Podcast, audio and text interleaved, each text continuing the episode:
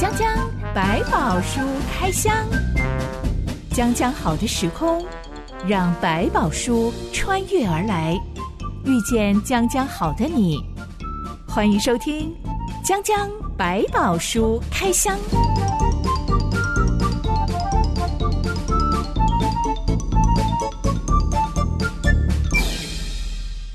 宝书里有白宝，让哲欣和下凡哥为你开箱来挖宝。Hello，我是哲欣。Hello，下凡哥。最近听到一个朋友说，他的一个好姐妹啊，嗯、开开心心的结婚，然后去度蜜月，回来之后就跟所有人抱怨说，她感觉被骗婚了。哇塞！因为她。度完蜜月之后，才发现，原来他的另一半背债数十万，哦，连度蜜月的钱都是老公去借来的。嗯哼，为什么要隐瞒这件事情呢？就是因为怕女朋友会吓跑，就不肯嫁给他了。所以老公一直到结婚之后才敢透露，他其实身上背债数十万。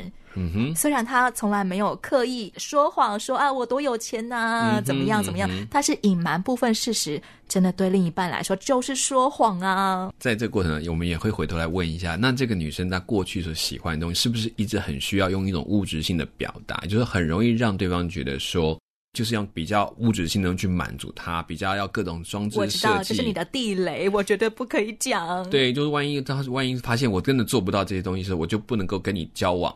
那那这件事情可能也会造成他那个男变得一种越来越退缩。那我万一真的马脚就露出来就毁了。到了结婚之后，好啦，已经结婚了，我还是得告诉你实话，反正已经结婚了。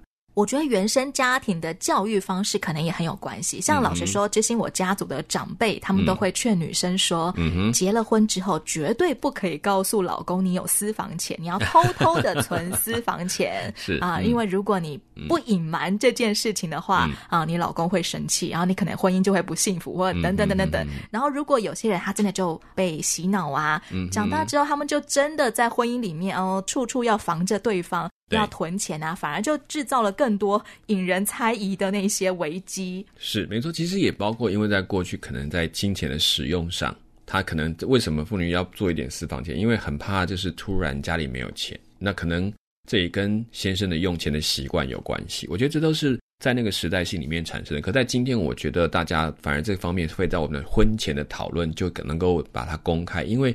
这是现实的生活，你不要等到所以进了婚姻，你再去处理这个问题是很糟糕的。它其实包括的讨论不只是你有多少钱，而是问我们对金钱的概念是什么。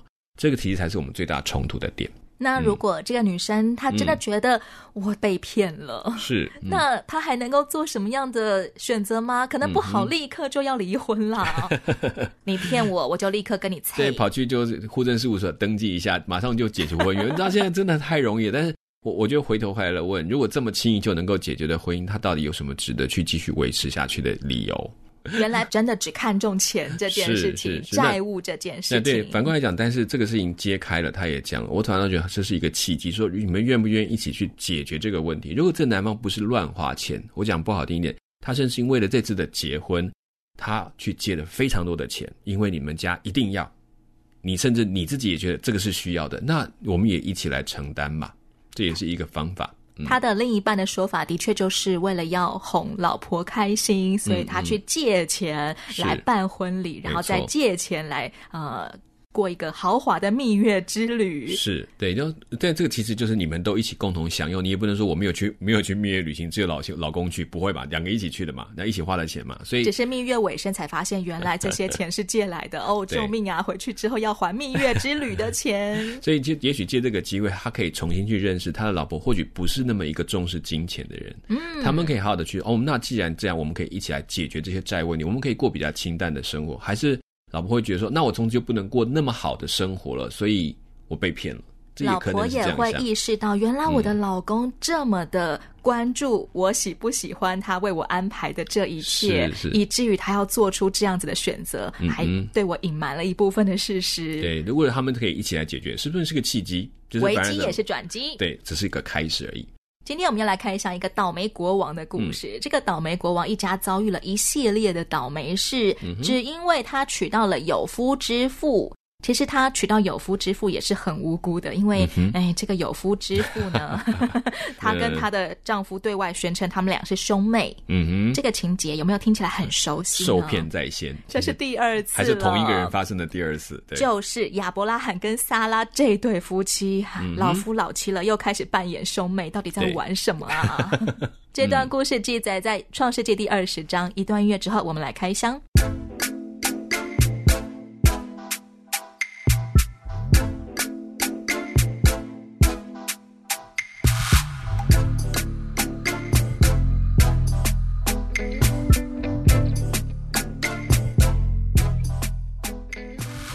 亚伯拉罕一家人是游牧民族，他们按着上帝的应许移民到迦南这块土地上。慢慢的，他们从曼利橡树这个地方往南迁徙，到了迦南地区的南部，住进了一个叫做基拉尔的城邦国。嗯，基拉尔的王名叫亚比米勒。嗯哼，亚伯拉罕跟撒拉两个人一住进这城之后，就开始假扮成兄妹，因为亚伯拉罕又开始心想。这地方的人总不惧怕上帝，必为我妻子的缘故杀我。是，嗯，小板哥，这个地方是不是治安不好，才有这种让亚伯拉罕有这种疑虑呢？我觉得亚伯拉罕他们其实在这个环境当中，他们其实一直保持一种对寄居在别人家里面或地区的地方会有一种忧虑，因为命悬他手啊，就算他再有钱再有势，他就是里面其中一个臣民，所以如果他们上面要做什么的动作，他也只能拱手让人。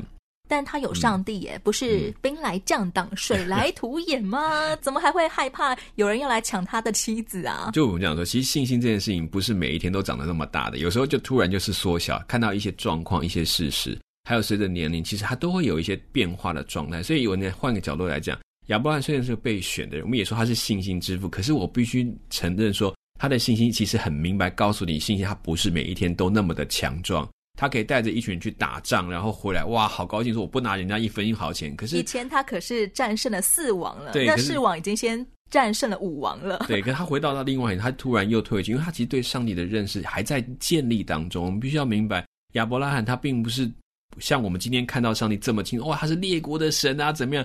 对他来讲。他就是我家的一个神，他上次在埃及保护我，可是现在碰到另外一群叫做基拉尔的这个王，不一样，不一样了，情况不一样，所以上帝，我觉得好害怕。对，可能就而且刚好可能这还正好在刚刚搬迁，什么都还不稳定的时候，搞不清楚周围环境，他当然会害怕。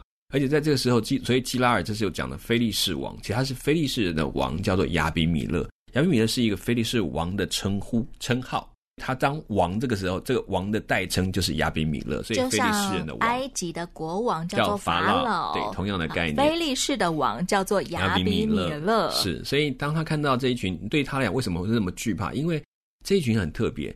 菲利士人在那个时代当中，虽然不是一个好像很大的民族，但他们其实分散在爱琴海的周边，有各种的名称。那在亚伯兰他们所住的迦南地，特别称为是菲利士人。而这些人呢，他们掌握了很多武器的技术。他们是迦南这块土地的原住民吗？不算是完全的原住民，他们反倒是有从海面上然后进到这个地区的，所以也有被称另外一名叫做海民。据说菲利士人是拜鱼神的，嗯、因为他们分散在海边地带。对对，其实他们在海边，那当然进到这个地区，他们开始也拜一些大地之神，因为他们一些农耕需要，所以他们拥有一个很大的技术叫做铁器，就是我们讲铜器在转铁器的时候，少数掌握有铁器技术的人。他就变成是当时的武力的强国，在上古时代拥有铁器很了不起哎，嗯、其他人都只有石器，他们已经有铁器。就是他其实已经在青铜转铁器的阶段，所以他们已经把当时在埃及的青铜器已经慢慢已经有点好像他们有了新的技术，而且因为这样，埃及甚至会雇佣非利士人做他的佣兵来帮忙打仗。这是骁勇善战的民族，对，他们也可以为钱打仗，所以甚至他们有时候为不同的人受雇，然后彼此打仗，也是有发生的类似的事情，所以。对于这个亚伯拉罕讲，这个见多识广之后，他更明白，他现在来到的地区可不像埃及那边还好说话。那个时候可能就这样过去，接下来的是一个以武力为闻名的地区。以前埃及是富庶的农业大国，现在这个基拉尔城啊、呃，人人都是佣兵。对，他可能在这个过程当中，甚至他们可能更没有像埃及那么讲文明的话，那万一真的要杀我，那一刀就杀了我，还跟我讲什么道理？可能在他心里面造成的恐惧或忧虑，就相对来讲增大了。这番介绍就可以让我们理解一下，嗯、老亚伯拉罕为什么老毛病又犯了。对，而且甚至到一个年龄层更紧张，因为又有孩子。更惊人的是，莎拉这个时候大概已经八十几岁了，嗯，她的美貌实在是太惊人了。嗯、前面她都已经说她已经没有没月经了，大概就是个更年期老太婆。嗯、是、嗯，结果竟然再次因为美貌被雅比米勒 看上，就被接进王宫了。没错，嗯嗯、这种事情之前在埃及的时候也遇到过。没错，嗯、但亚伯拉罕这一次没有赶快呃祷告寻求上帝吗？以这个时代来讲，他也只能默默的接受，就是他只能在那里，只要留一条命就好。就像我讲，刚好信心软弱的时候，你真的什么事也不会做，很奇怪，你也没有办法去依靠神，因为你好多可能心里面有很多的害怕，你就停在那个位置上。那其实，在娶莎拉这些事情的时候，有其有个有趣的地方是。基本上在这个年龄要非常美貌，大概也有一点难度。都没有月经了，照理来说荷尔蒙应该很缺乏。到底有什么胶原蛋白可以被雅比米勒看上啊？对，那另外就是说，当然可能按照他们的年龄，我们说哦，他的青壮年的时期是延长比较久。那还有一个比较大的原因，就是在当时这些的地区的王，他们很喜欢娶不同族裔的人做太太。让我的后宫花名录很精彩，每一个民族的美女都罗列在册。呃，主要是还有另外原因，是要让这些民族有他的血脉在当中。嗯、呃，我每生了一个王子，就可以去统治那一族。嗯、对，因为包括亚伯拉罕他的所带来的后裔这个群体里面，已经进来的也是相当大的一群人。对他来讲，我最好的办法把你变成我的族，我的太太里面有你的家人。那你以后就顺服我或归从我，或者将来我这边就成了王的时候，你不会来反对我，因为里面有你的血脉在当中，用这个模式来去。笼络他们在地的这些民族，这也是一种他们当时的方法。亚伯拉罕可是畜牧业大户呢，嗯、对于一个城邦国的国王来说，很可能可以网罗一下。对，他是要笼络这样的。我的亲家可以王室发展游牧业了，畜牧业。所以，就比如说以前那种和亲政策，可能在这里面，他可以变成强制性的，把他变成他的妻子，他就可以让这一个家族里面，哎，你看你们家里面也有我的人，那我照顾你们，你们也不要来反对我。上帝这一次再一次主动出手帮助亚伯拉罕了。嗯，上帝在梦里面对亚比米勒说：“你该死，你娶到别人的妻子。”嗯，亚比米勒也在梦里理直气壮的说：“主啊，连有益的国你也要毁灭吗？那人岂不是自己对我说他是我的妹子吗？嗯，就是女人也自己说他是我的哥哥。嗯，我做这事是心正守节的。是这个基拉尔王亚比米勒。”他原本就认识上帝吗？这么理直气壮的跟上帝对话耶？在那个时代当中，他们对所谓的创造者这件事情，可能有一种程度的敬畏，甚至包括这个亚比米勒王他自己对上帝都有一定的看见，所以并不是他们完全不懂。但是呢，这有需要是在对比，对比一个刚刚被上帝拣选的人，跟一个心中有上帝的人，他所行动产生的不一样的结果。你说亚比米勒跟亚伯拉罕之间做一个对比吗？嗯、对，刚刚你提到说，你发现其实被拣选的人，其实一再的证明，被拣选从来不是因为他们太好了，看到，反而是因为他太孬了，所以上帝要帮他。虽然我不太敢这样讲，不过这时候看起来是有一点这个软弱的地方。但是亚伯拉罕在这比较当中，你会发现他确实是从一个非常不认识上帝的，慢慢的更深的认识上帝，包括这一件事情，也让他认清自己的软弱。我觉得在过程当中，也换一个来讲，也提醒我们不要以为自己被拣选了，你就可以高过所有的人。甚至一个他虽然还搞不清楚上帝是谁，但他们对那个创造者的敬畏，可能比我们想象的还要深。以至于他不是好像出于迷信啊，然后就很惧怕、嗯、哇，造物主来对我喊话，而且还骂我说我该死，嗯、他就立刻下刀净身了。我觉得这个亚比米勒他其实很有 guts 哎，嗯，他条条有理的讲出自己的无辜之处，没错，理直气壮的。对，甚至问上帝说，连有意的国你也要灭掉嘛？你就看到这个东西是有他在他对自己的道德情操。他是非常有把握的。其实，上帝因为亚比米勒娶到了撒拉这件事情，嗯、就让亚比米勒全王宫里的女性都无法生育了。是这个时候的亚比米勒已经发现到这件事情，哎，是有蹊跷吗？嗯，因为对他们来讲，生育是一个祝福的表象征。比如，包括我们现在今天回到旧约里面看到，就叫那生养众多，那个概念似乎都还在一种，就是哦，如果。我们能够有生养，生出来又养得大，那是上帝的祝福。这个在那个时代确确实实，他用这个来做表征，上帝也用这个来回应他们。所以当这个事情发生，他会很直觉想到，这一定是天上的神明对我所做的事情不开心了，所以我们怎么会没有任何的子嗣？有这么多的后宫，居然没有人生得出孩子来，对他来讲那就是警告。所以他们在用这个方法来回溯，这是一个那个时期的状态。今天我们可能不用这样的来讲，但是那个时代确实是如此。上帝用这个方法来提醒他。上帝也回应亚比米勒说：“嗯、我知道你做这事是心中正直，嗯、我也拦阻了你，免得你得罪我，所以我不容你沾着他。嗯、现在你把这人的妻子归还他，因为他是先知，他要为你祷告，使你存活。嗯、你若不归还他，你当知道，你和你所有的人都必要死。嗯”好严重的事啊！我真的觉得亚比米勒明明就很无辜啊，他 不知者无罪啊。嗯把人家的妻子还回去就好了，为什么还要低声下气的拜托你为我祷告？不然我们全家都会死哦。嗯，我觉得其实这过程中，一方面让亚比米勒对他所谓的他所认识的这个神有更深的一个敬畏的存在，其实也透过这过程让亚伯拉罕知道，你的神绝对没有你想的这么小，他其实比你想的还要大。那他为什么会赋予一个亚伯拉罕一个先知的身份？其实在表达一件事。换一个角度来看，你可以把它想象像祭司的概念，就是说。这个神呢，你要透过他才能够帮你说话。一个不认识上帝的人，一定要透过一个已经认识上帝的人，嗯、才能够跟这个上帝和好吗？对，对他们来讲，他们已经有这个概念。他们比如各种的神明，有不同的祭司，有不同的先知，是作为中介者。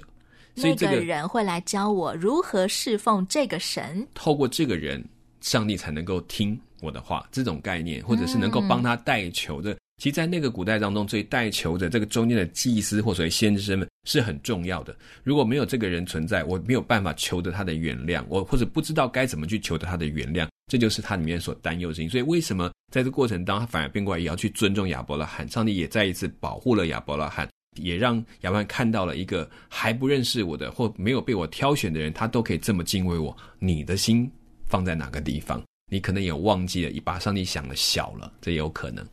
我们觉得这件事情的罪魁祸首就是亚伯拉罕啊！嗯、怎么上帝就只有去骂那个不知者无罪的亚比米勒，说你该死，然后就没有骂亚伯拉罕说你怎么老毛病又犯了呢？嗯，我觉得其实亚伯拉罕已经懂了，他这是又犯了什么错，并且他的信心也透过这次重新再成长的更坚实、更有把握。他也是经过这个过程，所以其实上帝同时在教导不同的人，然后同时也在提醒这件事情。你看到这过程当中，我们是不是对那些？我们自己以为那不义的人，还没有认识上帝，或者是在教会当中好像比较少参与的人，就变成是一个啊，他对上帝没有心，或者是不重视，不见得他们可能对上帝敬畏的心比我们想象的还要多。亚伯拉罕透过这一次，就真的可以学乖吗？嗯、他不需要为他的错误，因为隐瞒了一部分的事实而付上一些代价吗？嗯，我想接下来这当中你会发现，这个过程他其实也付上不少代价，但是。好处是他至少开始知道他可以放在上帝面前，这也是让我们慢慢看到接下来为什么还要有一场以撒的考验，原因也在这个地方。也是因为他的信心常常反反复复的，有时候刚强，有时候软弱。嗯，其实那是在捉摸不定的过程，他正在追寻上帝的过程里面，他还在寻求，还在更深的认识。其实我们认识上帝也不是一天就达到了，所以有的时候看到 A 对象，你可以很刚强；看到 B 的对象，你可能突然就退缩回来。但是慢慢理解，不管是 A 或是 B，我都可以不用再惧怕。这个过程当中是这样学习来的。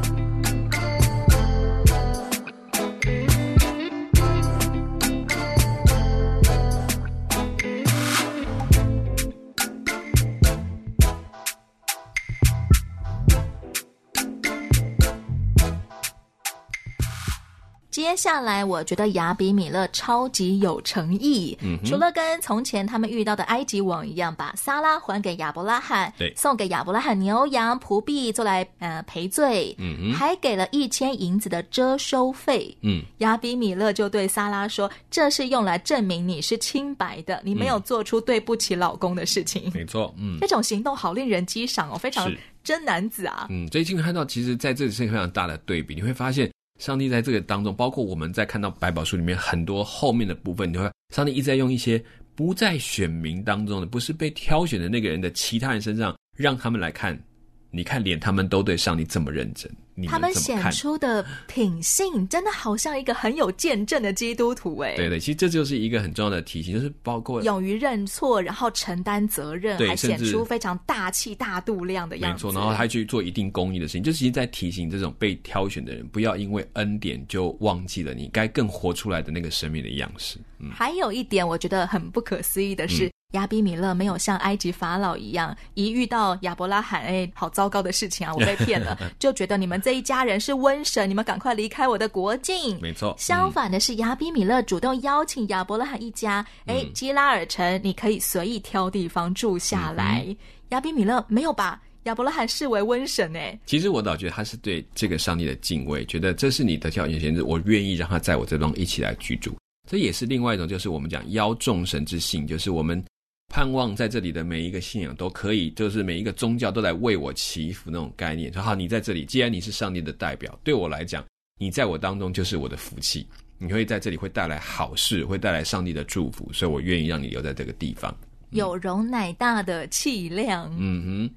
亚伯拉罕真的祷告上帝，上帝就医好了亚比米勒和他的妻子，并他的众女仆，他们便能生育。嗯哼，上帝想要借着这件事情教导亚比米勒跟亚伯拉罕什么呢？嗯，我觉得对亚比米勒来讲，他的正直得到回报，也是让亚伯拉罕去看到，当一个人即便他是存在这样的心，他还没有不是被我挑选，他能够所行的正直，一样是得到上帝的喜爱。所以你现在前面讲说他去骂这个亚比米勒的时候，你是个死人呐、啊！你回头想想看。那种关系是不是我比我们想象的好像再近一点点？好 buddy buddy 哦，对，就直接骂了你，然后而且可以这样对。其实对我们来讲，我们甚至也很渴望上帝直接跟我讲的那个关系。嗯，但是你却看他在这样一个上，其实上帝在某个程度里面正在对比过去的索多玛、恶魔拉，你看不同的城里面获得的状态。所以，即便他还未是认识上帝，他们在行动上有采取不同的时候，也会看到上帝的喜悦跟愤怒之间的落差。所以你会看到。我前面说过，那个愤怒，如果只是啊，我被你戳到生气，我打你一下，跟我看到公益跟不公益是采取不同的策略行动，在这里面就比较明确，让你看到上帝喜欢或认同的是什么，不认同的是什么，比较明确的可以看见。那对亚伯拉罕来说，这一次的教训，嗯、他可以学到加成上什么样的信心，是不同于埃及事件的吗？嗯、我觉得你会发现，他看到更多看到所谓正直的存在，上帝的公义的特质。所以我说要什么跟索多玛去对比，因为索多玛上帝对罪恶反应是这么的剧烈，反过来讲，上帝对正直的事情反应是这样的和善，甚至是给予奖励的。嗯、上帝主动拦阻亚比米勒犯罪得罪神，嗯、就是让亚伯兰知道你有信心，你对我信，你相信我很好，但是你要在行动当中也要活出那个正直的样貌，这是他所要的。嗯，有的时候我们也会可能遇到一些事情啊，我们可能很。随口的，为了自保，嗯、我就说了一些小谎，或者是我隐瞒了一部分的事实没有说。嗯哼。结果当事情越演越烈，我发现像滚雪球一样，我没有办法收拾了。这种时候，我要怎么样求上帝拜托来帮我收烂摊子啊？嗯，我觉得其实你不用谈什么烂不烂摊子，你只能知道说接下来的后果是什么。其实上帝也会容许你去面对那个后果，但是上帝不会因为这样就把你打到哦，我就不认识你了。不会，上帝是仍然，这就是我所选的子民，我陪伴他走过那条路。所以其实亚伯拉罕是等于是在这过程当中，透过亚比米勒知道自己的错误，但是也在上帝的面前继续回到正轨上面来，这才是上帝真的要的目的。这种学习可以帮助我们在下一次遇到危机的时候，我可以比较不要以自保为原则去做选择吗？嗯，至少你会知道说，在这个过程当中，我可以从一开始就依靠上帝。我虽然有软弱，但是我也可以跟上帝一起来面对这件事情，不再像过去，我就自己想一个办法解决掉它，然后结果发现原来我不会解决。我会懂得，我赶快的来到上帝面前，你教我怎么做吧。那今天上帝跟地上的国王啊、嗯、总统啊、嗯、族群的领袖啊之间的关系是什么呢？上帝一直都是期待能够。主动提醒这些大王不要做出那些犯罪得罪神的事吗？嗯，我觉得其实，在一直在我们看到圣经上提到说，这些所有的王都是上帝的仆人，或者是我换一个角度来讲，某一些人可能像工人，就是他其实呢，就是以为自己是王，就做他自己想做的事，成他自己的情欲或者是他的想法，那其实是造成的结果，在某个在在整个上帝的计划里面不会改变，但他就像一个工具一样。他自己以为做完了一大堆，不过在上帝的计划当中，但是他却因为他的行恶要承受他行恶的结果。但反过来讲，如果你知道这个这个地这个地区这个这群人民上托付给你的，你为他照顾的时候，你的秉公行义会带来这个国家里面的好处，让别人在这个里面显出一个好的价值出来。这就是你在当中好像跟上你同工的那个概念。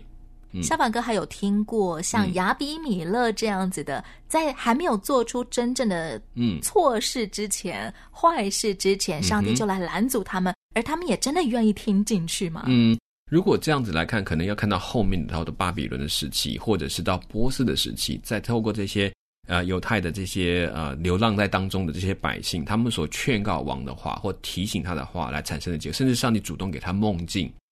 然后，然后来寻求答案。不认识上帝的王，对，然后给他梦境，然后他们来寻求答案，然后知道上帝心意也有，甚至有在过程当中，他甚至没有特别的指示，但是他看到他的臣民所做的见证，他就反过来称赞这位造天造地的王。那些愿意寻求上天旨意的王，嗯、其实上帝很愿意来对他们说话。嗯，那种真诚的敬畏，而不只是说我就是啊，我拜很多的神都来保护我，然后我是你们的这个天子啊。上天所给的最重要的人物，所以你们都要来帮助我。那我什么我神都拜，但是最重要的就是让我好处，这就是另外一种角度。但是也有些人是他敬畏这位造天地或给他这个王位的那一位，他好好的把王做好，他就是觉得他要回应一个机会跟这样的恩典。